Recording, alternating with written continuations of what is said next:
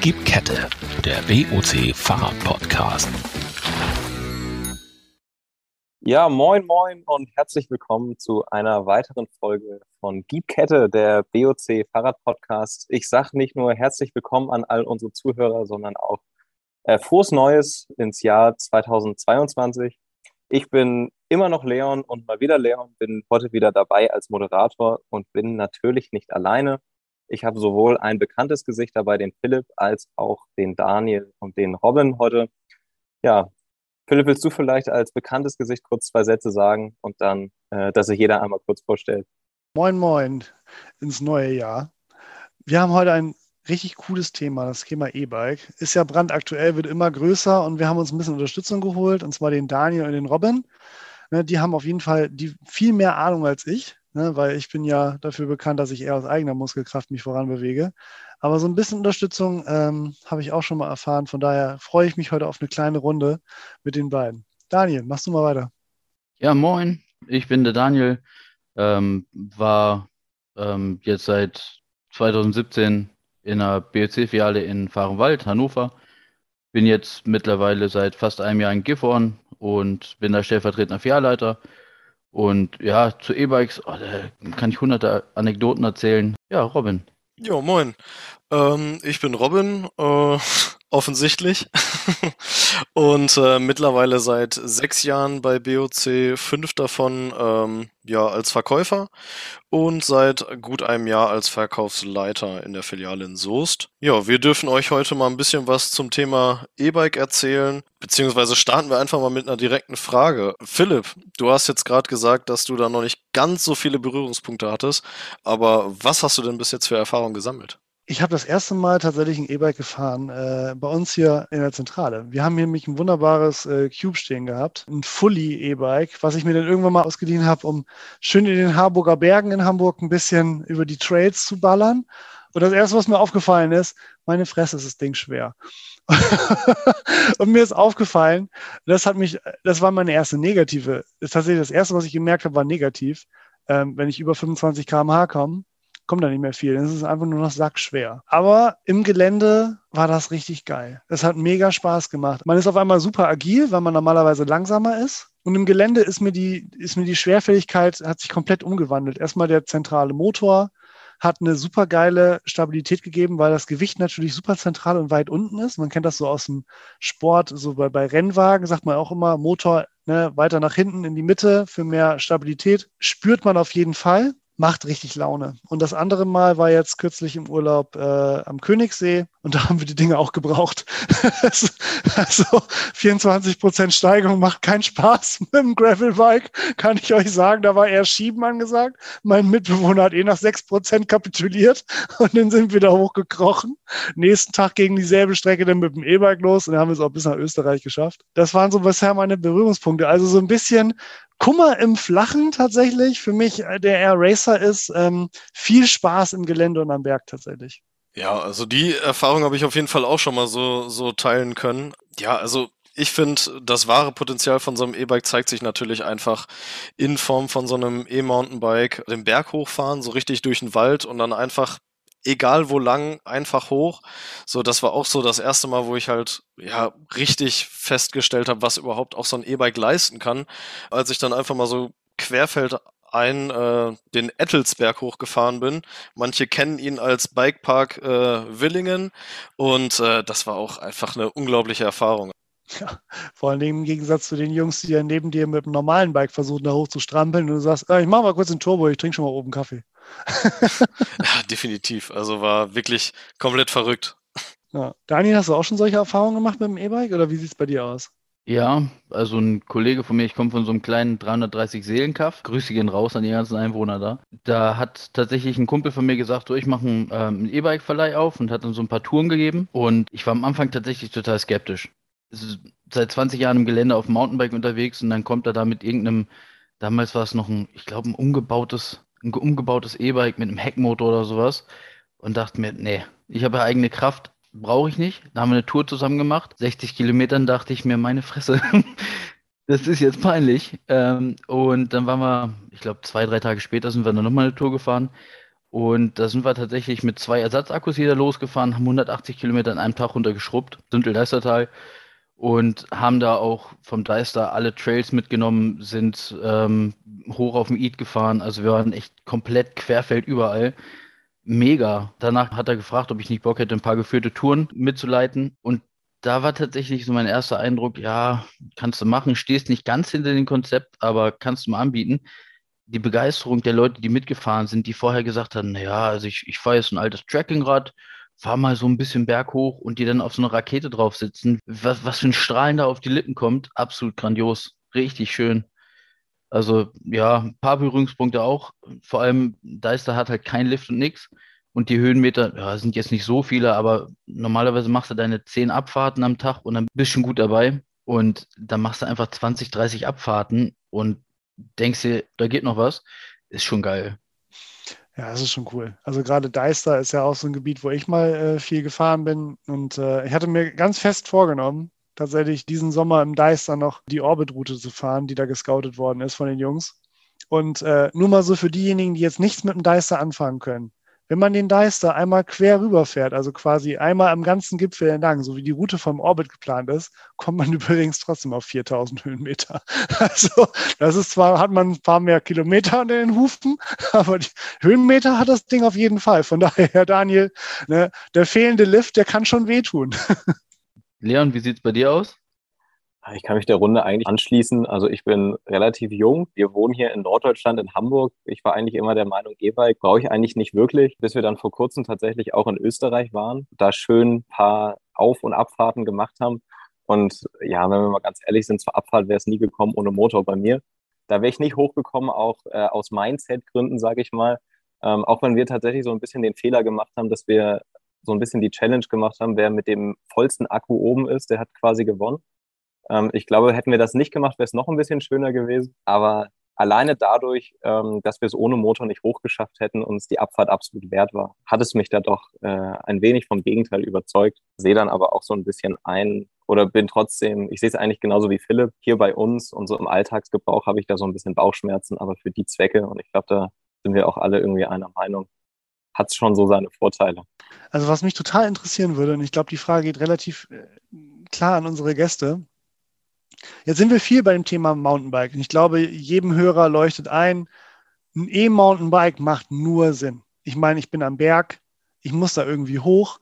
So, jetzt haben wir aber nicht nur E-Mountainbikes, wir haben mittlerweile E-Rennräder, wir haben E-Gravelbikes, wir haben E-Trekkingräder, wir haben E-Citybikes. Eigentlich haben wir jedes Rad mit E. Und ich glaube, worüber wir nicht sprechen müssen, sind E-Lastenräder. Ne? Ich glaube, da liegt es noch mehr auf der Hand, dass wir irgendwie von A nach B nochmal ein bisschen Gewicht bringen müssen macht auch eher mehr Spaß mit Motor. Und wenn ich äh, morgens in Hamburg hier ja, zur Arbeit fahre mit dem Rad, sehe ich dann äh, ganz viele Lastenräder von Baboe und hast du nicht gesehen. Und das sind dann glückliche Eltern mit zwei Kindern vorne drin, die gerne auf ihren E-Motor zurückgreifen, bei jeder kleinen Steigung auch in Hamburg. Ja, aber was mich interessieren würde, was sind denn die Argumente von, von, von Leuten, die denn kommen und meinetwegen ein eher stadttaugliches E-Bike kaufen. Ne? Also ich habe das jetzt selber ein Mini-Beratungsgespräch geführt mit einem Freund, der sagte, hey Philipp, ich möchte ein Rad haben, aber ich habe keine Lust zu schwitzen. Irgendwie, ich möchte ein E-Bike haben, um zur Arbeit zu pendeln. Wie geht ihr daran? Das würde mich mal interessieren. Also was sind das, was sind so die Fragen der Kunden? Was ist denen wichtig? Also ja, kann ich bestätigen, sehe ich, sehe ich auch regelmäßig im Alltag, dass viele Leute kommen und sagen, mein Arbeitgeber bietet Leasing oder ähnliches an. Ich habe auf der Arbeit einfach keine Dusche, sind aber 15 Kilometer hin. Ich will nicht mal das Auto dafür benutzen. Manche einfach nur aus, aus Spritgeiern, äh, andere tatsächlich auch der Umwelt, äh, der Umwelt wegen. Finde ich völlig legitim. Also ich sehe es ja bei meiner Frau. Die hat sich jetzt auch ein E-Bike geholt und seitdem die das E-Bike hat, ist sie einfach Feuer und Flamme für den Fahrradbereich. Die hat vorher gesagt, boah, da fahre ich nicht hin, da gibt es 15 Höhenmeter auf dem Weg. Das mache ich nicht. Ich bin halt auch ein Radfahrer, wenn ich mit einem Gravelbike unterwegs bin. Ich fahre halt gern zügig. So, ich, so eine Durchschnittsgeschwindigkeit von 17 km/h, da kriege ich Krätze. So, und meine, meine Frau sagt halt so, ja, 12 km/h sind auch okay, wir kommen ja dann trotzdem an. Und seitdem sie das E-Bike hat, können wir halt unsere konstanten 22 km/h gemeinsam als Tour fahren. Und da ist, sie hat halt auch ein Trackingrad, ein Vinora. Die Leidenschaft kommt da hoch. Und ein guter Freund von mir ist schon ein bisschen älter, geht jetzt auf 60 zu, ist sein Leben lang absolut ambitionierter Rennradfahrer gewesen hat sich die Gravelbikes so ein bisschen angeguckt und dachte, ja, ist schon eine geile Idee. Ähm, wohnt in der Nähe vom Porter. Das sind halt echt hügelige Gegenden und er merkt auch mit dem Alter, okay, wenn ich jetzt auf den Berg zufahre, ich komme halben Berg hoch, aber dann kommt die Pumpe, da geht einfach nichts mehr. Da hat er sich jetzt ein, ich glaube, ein Cube Gravelbike mit einem Versuchmotor geholt. Nicht die höchste Reichweite, ich glaube, was 40 bis 60 Kilometer, wenn du da entspannt mitfährst. Aber wenn er merkt, okay, die Pumpe geht, macht er den Motor an und schafft halt trotzdem seine 100 Kilometer Touren am Tag und kriegt damit seine Höhenmeter hin. Da kommt halt einfach der Genuss wieder ins Fahrradfahren mit rein. Ja, also im Grunde kann ich genau das eigentlich nur bestätigen. Ähm, du hast jetzt eigentlich also das erwähnt, ähm, mit dem, wo die Kunden dann eben zu uns kommen. Ähm, ja, es sind halt einfach die Bewegen, äh, die verschiedensten Beweggründe, ne? Ob es jetzt wirklich einfach nur der Punkt ist, dass du ähm, ja deine Reichweite maximieren möchtest, das ist eben das Thema so unter der Woche. Wir sind alle berufstätig ähm, und haben einfach nicht mehr so die Zeit teilweise dann eben äh, dann nochmal so zu trainieren, um am Wochenende dann so zu fahren, wie wir das gerne tun würden. Ne? Und ähm, jetzt auch nochmal um das Thema E-Mountainbike so schön aufzugreifen, da ist es halt dann eben wirklich plakativ. Ne? Also wenn man dann wirklich mal seine Abfahrten machen möchte und also ich kann von mir sagen, dass mir ähm, beim Mountainbike-Fahren auf jeden Fall das Bergabfahren mehr Spaß macht als das Bergauffahren. Und äh, da möchte ich dann halt auch am Wochenende meine, weiß ich nicht, fünf, sechs, sieben, acht, neun Abfahrten machen, je nachdem, wo es ist. Und ähm, ja, das klappt halt einfach teilweise dann nicht, wenn man, wenn man einfach nicht die Möglichkeit hat, unter der Woche ähm, auch nochmal zu fahren. Und da ist ein E-Bike einfach optimal. Und wie gesagt, das ist einfach so der Bereich, wo man die, die Leute dann einfach ähm, abholen kann. Und äh, ja, oder eben, ne, wie du eben schon gesagt hast, zum Pendeln zur Arbeit, ähnliches. Okay, dann würde ich, glaube ich, ganz gerne mal so ein bisschen überleiten, weg von den persönlichen Interessen, gerade euch beiden, Robin und Daniel, dass ihr mal ein bisschen weiter in die tägliche Rolle des Verkäufers quasi schlüpft und ein paar sinnvolle Tipps zum, zum E-Bike-Kauf oder zur E-Bike-Nutzung gibt, was da so die, die größten Unterschiede sind oder worauf man besonders achten sollte, was da quasi euer Daily Business und eure Tipps sind, die ihr dann vor allem auch Kunden immer wieder gerne mit auf den Weg gebt. Was natürlich wichtig ist, ist einfach den Kunden abzuholen bei dem, was er mit dem Rad vorhat. Weil viele Leute sind einfach oder belesen sich natürlich, was auch uns entgegenkommt. Aber dann kommt halt häufig die Vorstellung, alles klar, ähm, ich brauche den stärksten Motor und den größten Akku. So, und ähm, fahre aber dann tatsächlich einfach nur vielleicht meine 15 Kilometer zur Arbeit und das auf der Ebene. Klar, da muss man natürlich nicht den stärksten Motor und den größten Akku haben. Da kann man dann einfach die Leute an die Hand nehmen, denen zeigen, okay, was ist sinnvoll für dich? Du brauchst jetzt nicht den 625er Watt, Wattstunden Akku, sondern vielleicht reicht 400 oder 500 auch für dich aus. Ne, und dann vielleicht nicht der stärkste Motor und dann einfach die Leute da abzuholen und mit hinzunehmen, wo es wirklich realistisch ist und wo deren Einsatzzweck auch wirklich zu Hause ist, weil gerade da dann eben das Geld auch in die Komponenten zu stecken, was halt wirklich im Alltag auch was bringt. Ja, dem kann ich nur voll und ganz zustimmen. Was ich bei der letzten Messe auch sehr stark bemerkt habe, wir hatten vor einiger Zeit eine E-Bike-Messe in Braunschweig, also rein auf E-Bikes ausgelegt. Tausende von Leuten, die da waren und alle natürlich nach Schnäppchen gesucht, äh, wie man es vom Messen kennt. Was aber die meisten immer außer Acht gelassen haben, ist der Ergonomiepunkt da greife ich vielleicht schon mal ein bisschen vor. Es wird wohl in zwei, drei, fünf, zehn Folgen nochmal einen Ergonomie-Podcast separat geben. Aber viele Kunden holen sich ein 5000 Euro E-Bike und merken dann auf einmal nach der zweiten Fahrt, dass der Hintern brennt, der Nacken wehtut, die Hände einschlafen. Da ziele ich auch immer gern drauf ab. Auf jeden Fall, was Robin gerade schon gesagt hatte, wofür ist das Fahrrad eigentlich gedacht? Weil Plattland brauche ich keinen 120 Newtonmeter von, von Fly-On, ist einfach, naja, manche sagen, okay, ist nice to have, aber ob man es wirklich braucht oder nicht, sei mal dahingestellt. Der Verschleißaspekt, den, den sollte man vielleicht auch noch dazu erwähnen.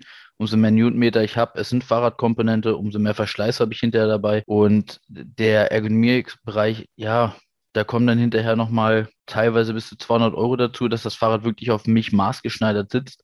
Der Hintern nicht mehr wehtut, der Nacken nicht mehr wehtut, die Arme nicht mehr wehtun. Und wo ich auch sagen muss, wo wir von, von BOC-Seite ja auch richtig gute Schulungen immer wieder kriegen und ähm, dem Kunden da auch keinen Quatsch mit erzählen, habe ich leider auch schon in manchen Bereichen erlebt. Da sollte man wirklich darauf achten, wofür ist das Fahrrad gedacht und sich in dem Bereich belesen. In vielen Internetforen sieht man ja einfach nur, es muss maximale Leistung geben, es muss maximal großer Motor sein. Du fährst 10 Kilometer am Tag, du brauchst mindestens einen 750 Wattstunden Akku, am besten drei Stück davon. Nee, braucht man nicht. Reicht völlig aus, wenn man 400 oder 500er dann nimmt.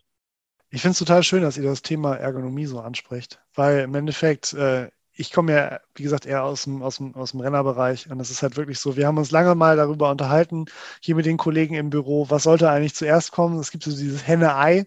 Sollte ich mich erstmal ausmessen und dann das Fahrrad kaufen oder erst das Fahrrad kaufen und dann gucken, dass ich das irgendwie auf mich angepasst bekomme? Ich finde es eigentlich ganz schön, dass ihr darauf eingeht, weil ich merke das halt immer wieder. Also wenn man mit Leuten spricht, e-, e egal eigentlich welche Art von Fahrrad, es wird immer gesagt, wenn die mal eine Tour machen, oh, mein Po hat so weh getan und dann wollen sie einen sehr weichen Sattel haben und weil sie dann denken, das wird dann besser, wird aber nicht besser, es wird eher schlechter, weil der Sattel eher kacke ist, ne, weil du eigentlich mies drauf sitzt. Und dann auch die ganze Geschichte mit meine Hände schlafen ein. Das ist alles Einstellungssache und Wahl des richtigen Fahrers. Deswegen ist es total cool, dass ihr euch darüber Gedanken macht. Und äh, ich meine, dafür haben wir auch die Auswahl. Ne? Also da kannst du ja wirklich die Leute auch mal aufs Rad setzen und sagen, jetzt fahr mal eine Runde.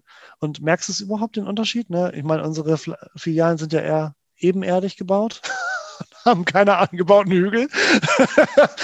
so, das, das, heißt, man kann schon mal so ein bisschen wenigstens in Hamburg üben, wie man in Hamburg auf Fahrrad fährt, ne, dass man denn da keinen ähm, Motor braucht, mit dem man äh, irgendwie den Col de Soler auf Mallorca hochfährt, ist wohl klar. Ich finde das richtig cool. Was, was mich noch so ein bisschen interessieren würde, wäre tatsächlich so dieser Bereich, okay, wir haben jetzt so Einsatzzweck gehabt, ne, dieses Pendeln, aber sag ich mal so, E-Bike ist ja auch immer eine Kostenfrage. Ich habe letztens mit einem Kollegen darüber äh, diskutiert, wo ich gesagt habe, ey, pass mal auf, was willst du, genau euer Punkt, ne? Was willst du eigentlich damit machen? Ja, ich will damit zur Arbeit fahren. Ich so, ja, willst du jetzt ein Auto verkaufen oder willst du einfach nur ein bisschen Fahrrad fahren?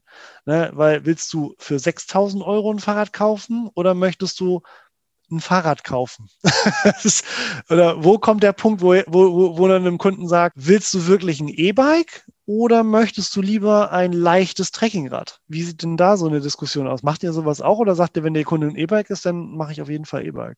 Nee, also ganz grundsätzlich ähm, fängt es ja sowieso erstmal damit an, bei dem Kunden den ja, Bedarf zu ermitteln. Ne? Das heißt, erstmal gucken, was hat der Kunde überhaupt vor, so ganz grundsätzlich und nicht einfach nur äh, ihm nach dem Mund zu reden und sagen, okay, du brauchst ein E-Bike, alles klar, hier nimm das, gar kein Problem und auf Wiedersehen. Klar, man geht wirklich mit dem Kunden ähm, ja die einzelnen Möglichkeiten durch und äh, wenn eigentlich eine logische Alternative dann dementsprechend ein Biorad ist, eine leichte Variante womöglich, klar, dann geht man natürlich auch mal die Varianten durch. Oder wenn jetzt wirklich ein Kunde sagt, also ich fahre wirklich nur zwei Kilometer zur Arbeit und ich brauche jetzt ein E-Bike und äh, ja, am besten geht's zur Arbeit noch bergab. Ja gut, dann sei mal wirklich dahingestellt, ob du jetzt ein E-Bike brauchst. Ne? Vom Wollenfaktor, den müssen wir nochmal auf die ganz andere Seite stellen. Das sind sowieso nochmal zwei völlig verschiedene Dinge. Aber ähm, klar, wie gesagt, also man geht wirklich alle Optionen durch und zeigt dem Kunden wirklich auf, was ist sinnvoll für dich,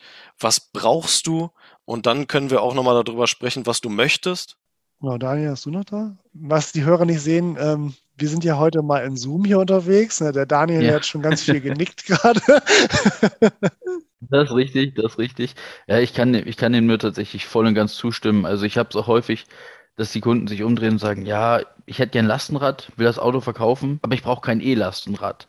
So, und da tendiere ich tatsächlich also beim Lastenrad ganz klar zum E-Bike-Bereich, weil beim Lastenrad kommt teilweise, ich sag mal, ich hau da zwei Kinder und einen kleinen Einkauf mit rein, da bin ich bedenklos bei 60 Kilo, die ich Außenstand von der roten Ampel bewegen muss. Und ja, macht die Schaltung, machen die Beine, kann man alles mit, mit bedenken. Aber da ist es beim E-Bike mit einem Anfahren auf jeden Fall angenehmer.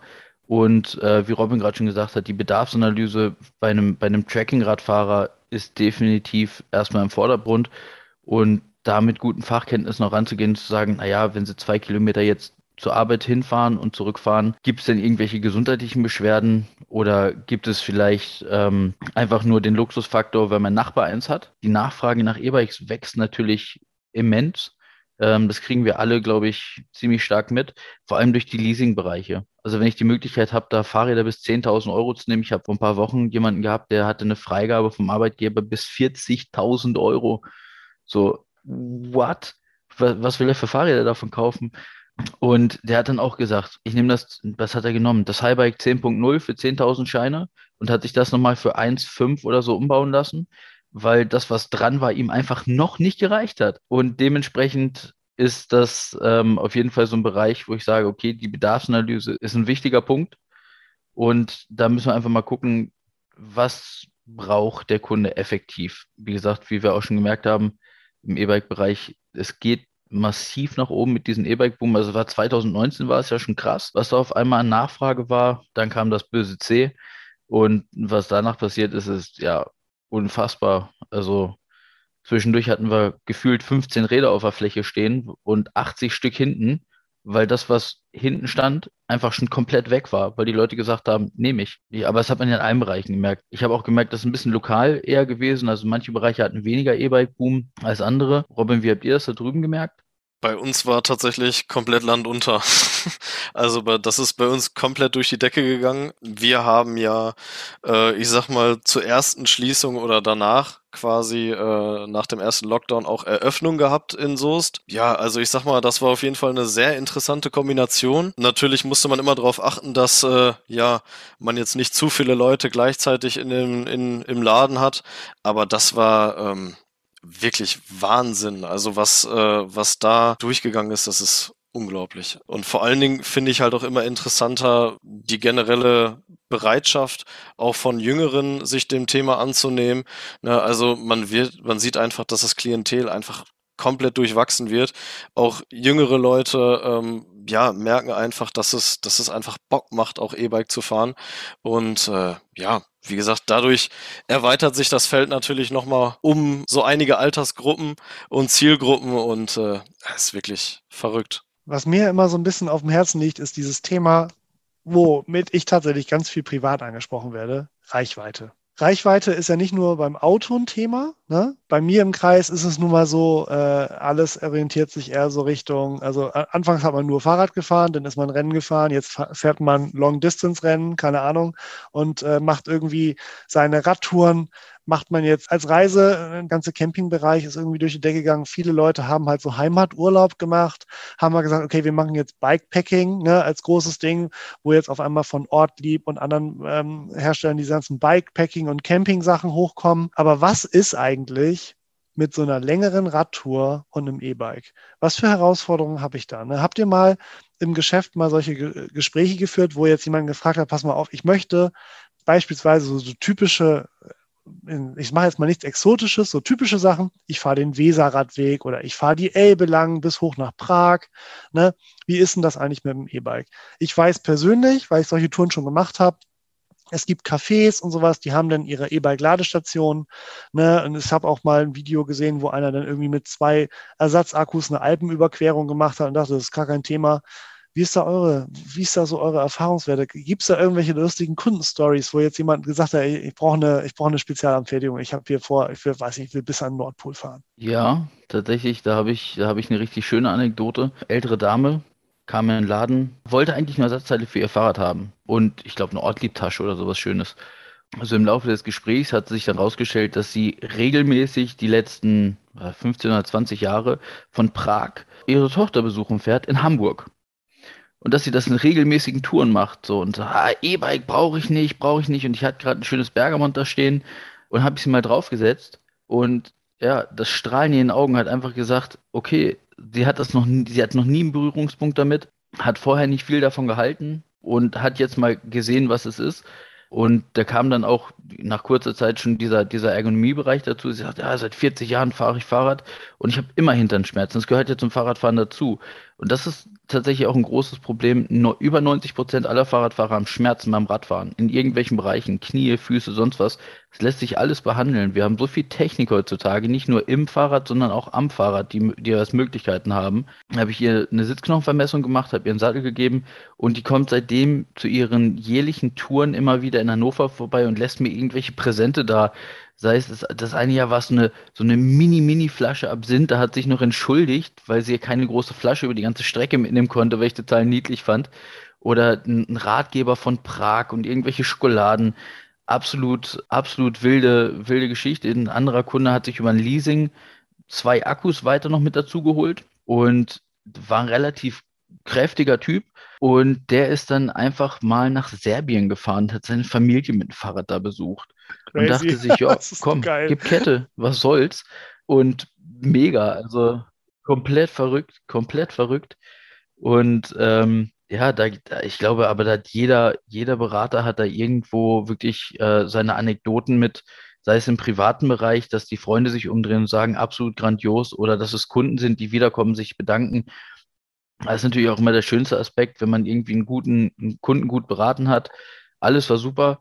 Und man sieht dann drei Tage später irgendwie eine Google-Bewertung von, von dem Kunden, wie er oben auf dem Deister beim Annaturm steht, einen Daumen rausstreckt, neben seinem Fahrrad steht und dann schreibt er einfach was Schönes rein, sagt begeistert, tolle Beratung, ähm, selten so schöne Touren gehabt. Das ist natürlich auch immer so ein, so ein herzwärmender Faktor. Ähm, das merke ich durch alle BLC-Häuser durch. Da geht es nicht darum, den Kunden zu sagen, ja, hier, 6000 Euro, das ist genau das, was du brauchst. Es geht einfach um das Glück, was wir beim Fahrradfahren mit vermitteln. Und das ist ein schöner Bereich. Bei den, bei den Zielgruppen ist mir auf jeden Fall stark aufgefallen, die meisten jungen Leute, die reinkommen, sind erstmal so ein bisschen wortkarg und sagen, ja, so zu E-Bikes möchte ich mal was wissen. Und dann stellt sich aber raus, die haben von Oma und Opa mal das Fahrrad getestet, haben das für geil befunden und sagen, ja komm, Easy Bike Leasing, mache ich, habe ich Bock drauf. Und wenn man dann noch irgendwie den Kunden das, äh, das Thema zum Beispiel in Easy Bike Finance erklärt, weil sie sich beim Leasing nicht ganz sicher sind und die wissen, okay, ich kann den kleinen Teil finanzieren, habe aber bis zu fünf Jahre ein rundum sorglos Paket mit Leihrädern, falls mal was kaputt geht, vollen Reparaturservice, Diebstahl mit abgedeckt. Wieso sollte man das nicht machen? Keine Frage. Stehe ich voll hinterm Produkt. Kann es total verstehen. Also ich bin ja jetzt, glaube ich, auch der, der Jüngste hier in der Runde. Also bei mir in der Generation, sage ich mal, E-Bike fahren ist total verpönt eigentlich. Also es heißt halt immer, Junge, du bist Anfang 20, was willst du E-Bike fahren? Du bist jung, du bist gesund, fahr selbst. Aber gerade wenn man mal drauf sitzt, macht halt schon Spaß, ne? Ähm, und dann sucht man sich quasi, also ich kann es total verstehen, dann wartet man, dass der Verkäufer auf der anderen Seite einem selber die Argumente in den Mund legt, um irgendwie argumentieren zu können, auch vor sich selbst, warum es dann eben doch das E-Bike sein soll. Und klar, über Finanzierungsmöglichkeiten hast du jetzt gerade auch genug gesagt. Da gibt's die Möglichkeiten, die sind auch gut, ähm, sodass das vielleicht erstmal sehr teuer klingende Produkt eben doch auf jeden Fall finanzierbar ist. Leute das erste Mal auf ein E-Bike zu setzen, macht einfach mega Bock. Die kommen immer mit einem Grinsen wieder, das geht einmal bis zu beiden Ohren. Das glaube ich. Also es ist halt wirklich teilweise auch lustig, weil wenn man wenn man so diesen diesen klassischen Mann dann vor sich stehen hat, äh, der so sagt, oh, ein E-Bike brauche ich nicht und dann schauen wir uns mal ein Rad für die Frau an wollen Sie nicht doch mal fahren? Ja, einmal teste ich das. Und wie sie sich dann zusammenreißen müssen, äh, nicht, nicht jetzt äh, auch das, das ähnliche Grinsen wie die Frau vorher aufzusetzen, äh, ist schon, ist schon sehr amüsant teilweise. Und äh, ja, meist, wenn man dann äh, zur, die, die Frau überzeugen konnte, äh, folgt, folgt der Mann so circa eine Woche später auch und kommt dann nochmal vorbei und sagt, ah, hinterherfahren macht jetzt doch nicht so viel Spaß. Zusammen ist es doch ganz, äh, ganz lustig mit so einem Elektrorad. Ja, also das sind auf jeden Fall, sind auf jeden Fall die witzigen Momente. Also ungefähr genau die Story sind meine Eltern. Aber hundertprozentig. also, also das ist original, das, das, es muss ja, zieh den Hut, also das ist einfach so. Da sagt die Frau, nee, na klar, mache ich auf jeden Fall mit dem E-Bike, viel schlauer. Ist ja viel, viel weniger anstrengend, viel schneller. Und dann mein Vater so, der kriegt noch selber hin. Auf jeden Fall. Und dann sitzt er da, weiß im nächsten Café, bestellt sich erstmal einen halben Liter Wasser, um wieder klarzukommen. und fährt nächsten Tag mit dem Auto in die Filiale und holt sich ein neues Fahrrad. Kein Bock mehr hat, da hinterher zu eiern. Das ist richtig gut. Ja, schön, ey. Schöne Grüße, Shoutouts. Also, ich wollte gerade sagen, ja? Mami, Papi, wenn ihr zuhört, ne, wisst Bescheid. ihr seid entlarvt. Nein, Quatsch. Jo, an der Stelle würde ich ganz gern überleiten. Wir nehmen jetzt Mitte Dezember auf. Folge kommt zum Neujahr raus. Tatsächlich haben wir hier in Deutschland das erste Mal seit Jahren sowas wie, ein, wie, wie Winter im Dezember. Ähm, also es ist ordentlich kalt. Frage da an euch beiden Verkäufer. Habt ihr Tipps, wie man mit dem E-Bike am besten durch den Winter kommt, worauf man achten sollte? Ist dieses Klischee, was man gerne mal von bestimmten Handyherstellern mit einem Obst im Logo kennt, dass bei Kälte der Akku schneller schlapp macht. Gibt es dieses Gerücht um E-Bikes auch? Ist da was dran? Steht das Gerücht, dass man ein dass man den E-Bike-Akku in der Alufolie des Döners einwickeln kann, dass er weiterhält. Jetzt, jetzt bin ich mal gespannt. Ihr seid jetzt hier die Mythbusters. Wir möchten nur ernst gemeinte Antworten jetzt. Könnte ich mir tatsächlich vorstellen. In irgend, also wenn man es nur gut genug anstellt. Also ganz grundsätzlich ist es ja relativ normal, dass ähm, im Winter der Akku einfach mehr Strom verbraucht, weil er auch eine ja, Art Betriebstemperatur braucht. Und ähm, deswegen ja, kann es dazu führen, dass man äh, im Winter weniger Reichweite hat. Aber dafür gibt's was Besseres als äh, die Alufolie vom Döner. und zwar äh, gibt's dafür einfach so Neoprenüberzüge, die man dann einfach über den Akku drum machen kann oder halt auch bei ja, integrierten Akkus direkt um den Rahmen und äh, ja, hält den Akku dann einfach nochmal ein bisschen warm. Ansonsten ist es natürlich auch wichtig, gerade wenn es nachts kalt ist und man das Rad irgendwie in der Garage, Schuppen oder so stehen hat, dass man den Akku dann nicht unbedingt nachts noch äh, bei Minusgraden im Rad lässt, sondern dann lieber einfach reinnehmen, äh, bei Zimmertemperatur lagern und laden, das ist so das Stichwort. Ne, und äh, dann kann man auch eigentlich grundsätzlich nicht viel falsch machen. Ja, dann schließe ich mich auch wieder an. Gibt eigentlich kein schlechtes Wetter, gibt nur schlechte Kleidung. Und wie die Norddeutschen sagen, kann man machen. Ne?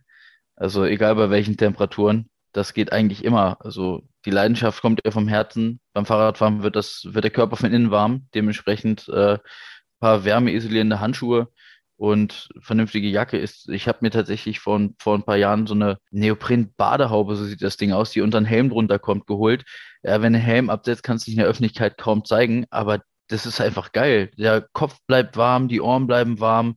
Super. Wenn du eine Brille dazu aufträgst, die ein bisschen zu klein ist, siehst du aus wie ein Profischwimmer auch super, wenn du zum Schwimmbad fährst, machst du gleich einen Eindruck damit. Ich weiß genau, was du meinst. Ja. Hier spricht die Fraktion der ändern liegenden Rennradanzüge. Ohne Scheiß, ne? siehst aus, du siehst aus wie ein Kondom. ist egal, Hauptsache du bist warm. ja, richtig. Diese, diese verschiedenen Schichten, die du einfach anziehst, um dich irgendwie zu isolieren. Ich habe mir, ich hab mir vor, vor zwei Jahren mal eine richtig gute Snowboardjacke geholt und dachte mir, ja, damit radelst du jetzt los. So nach vier Kilometern habe ich gemerkt, okay, war eine Kackidee, ähm, ist viel zu warm gewesen, kaum Atmungsaktivität. Zwiebelsystem. Einfach ein paar mehr Schichten anziehen von verschiedenen synthetischen Stoffen oder ein bisschen Merino-Wolle und dann bist du gut dabei. Ähm, Im Regelfall einen schönen Windbreaker oben drüber. Ja, gegen Regen kannst du dich nicht gut schützen, aber bei den Temperaturen schneit es ja auch eher romantisch von oben herab. Und viele Kunden kennen das ja auch, die, also vor allem dieses Jahr, die haben sich ja dann so Mitte des Jahres das E-Bike geholt ähm, und sind jetzt zum Ende des Jahres äh, in der Phase, wo sie sagen, ja, das gute Wetter konnte ich richtig mitnehmen, war absolut top. Da gebe ich nur den Tipp, die kostenlose Erstinspektion, die wir anbieten, die auf jeden Fall jetzt schon mal mitnehmen, weil auch im Winter zu den Kältezeiten, wie Holz auch, Metall bewegt sich in Kältetemperaturen. Dadurch kann sich die Speichel lösen oder ähnliches. Und dann fahre ich am Anfang des Jahres los und denke mir, ja, die Erstinspektion, die mache ich nächste Woche. Und dann verschiebt man das, ja, man kennt das ja, man zählt das immer was hin. Am besten jetzt machen, wo man das Fahrrad vielleicht für einen Zeitraum nicht braucht, weil man sagt, okay, mir ist wirklich zu kalt beim Radfahren, ich bin mehr der Schönwetterfahrer. Da sollte man definitiv mal schauen. Wie gesagt, die kostenlose Erstinspektion bietet da den, den nötigen Schutz für den Winter. Was beim Akku auf jeden Fall noch wichtig ist, dass der am besten so zwischen 40 und 70 Prozent ist, damit er einfach nicht diese Ladeschäden davon kriegen kann. Und auf keinen Fall, habe ich leider auch schon erlebt, den Akku den kompletten Winter über an der Steckdose lassen. So, das mag der gar nicht. So, dann fährt der hinterher nämlich so nach, nach drei, vier, fünf Monaten an der Steckdose, lädt der immer wieder ein Stückchen auf, dann hast du hinterher eine Reichweite von 50 Kilometern, hast leider einen Schaden mit drin, den viele Leasingfirmen als Beispiel nicht mit übernehmen und dann sitzt man da hinterher mit seinem Talent. Wichtigen Hinweis, wenn ich mir ein Rad für 3000 Euro geholt habe, da ist in Relation dazu, dass ich diese 3000 Euro voll ausnutzen kann, eine 300 Euro Jacke gar nicht so viel. Und für 300 Euro eine Jacke zu holen für den Winter ist schon eine echt heftige Angelegenheit, kann ich vollkommen nachvollziehen. Aber vor allem, wenn ich täglich, täglich am Pendeln bin, man muss sich einfach nur mal überlegen, was ich über das Jahr gespart habe an Steuern, an Spritkosten. Und wenn ich das in vernünftige Kleidung investiere, habe ich auch kein Problem damit, jeden Tag zur Arbeit zu kommen weil ich einfach gut auf dem Rad unterwegs bin und ich nicht diese, diese Hitzewallungen kriege, weil ich zu viele Lagen anhabe. Man muss es, man muss es ein bisschen durchpendeln, ein bisschen durchtarieren. Wo ist meine optimale Zone? Aber mit vernünftiger Kleidung ist das kein Problem. Ich bin da voll bei dir. Also ich habe einen ganzen Schrank, also ich fahre nur relativ viel Fahrrad. Ich fahre auch bei richtig beschissenem Fahr äh, Wetter.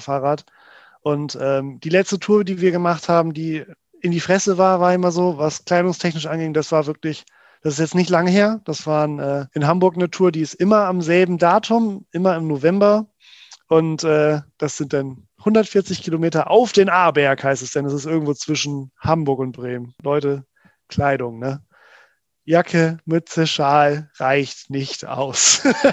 Holt euch so eine Neoprenüberhaube, packt euch nicht in Alufolie ein, ne? macht es nicht wie ich, der dann irgendwie alles einwickelt in Alufolie um die Füße. Das ist auch übrigens Quark. Das funktioniert nicht. Ne? Und dann kommt man auch warm und gut an. Und dann hat man auch ein bisschen Sprit gespart dabei. Leon. PJ, die Stilikone. Auf jeden Fall. Auf jeden Fall.